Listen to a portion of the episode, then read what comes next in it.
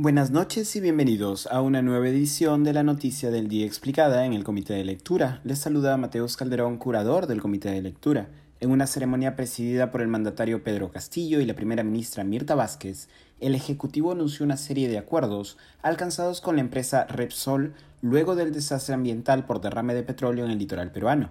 El derrame de petróleo, iniciado frente a la refinería de La Pampilla el sábado 15 de enero por la tarde, y reportado originalmente como limitado por Repsol, se ha extendido a al menos por 90 kilómetros de playas y zonas marítimas, según ha estimado la ONG Cooperación.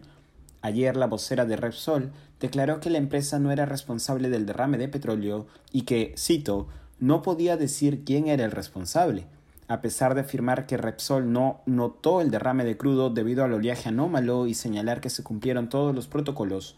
Horas después, la primera ministra Vázquez confirmó que la empresa minimizó la situación de emergencia, entregó información equivocada y no contaba con un plan de contingencia para la magnitud del derrame.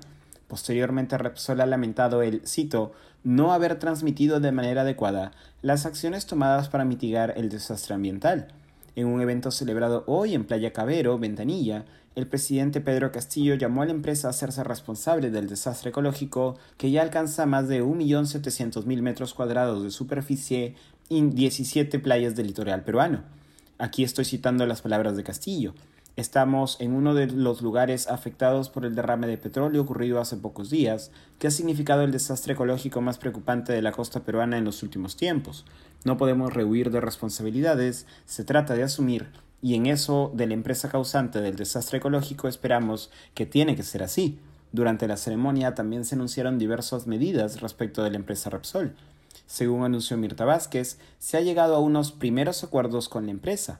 De acuerdo con la Premier, Repsol se ha comprometido a entregar un cronograma de limpieza y descontaminación, además de, cito, asumir algunas acciones frente a los impactos económicos sociales que produce este desastre y por ello se ha comprometido a incorporar en el trabajo a algunos sectores que están afectados, como los pescadores artesanales, para que trabajen en las labores de limpieza con condiciones de seguridad.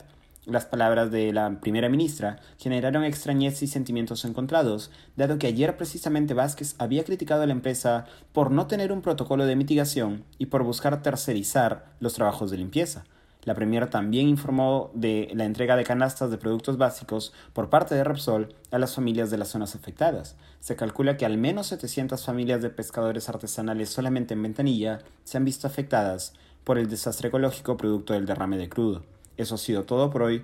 Volveremos mañana con más información.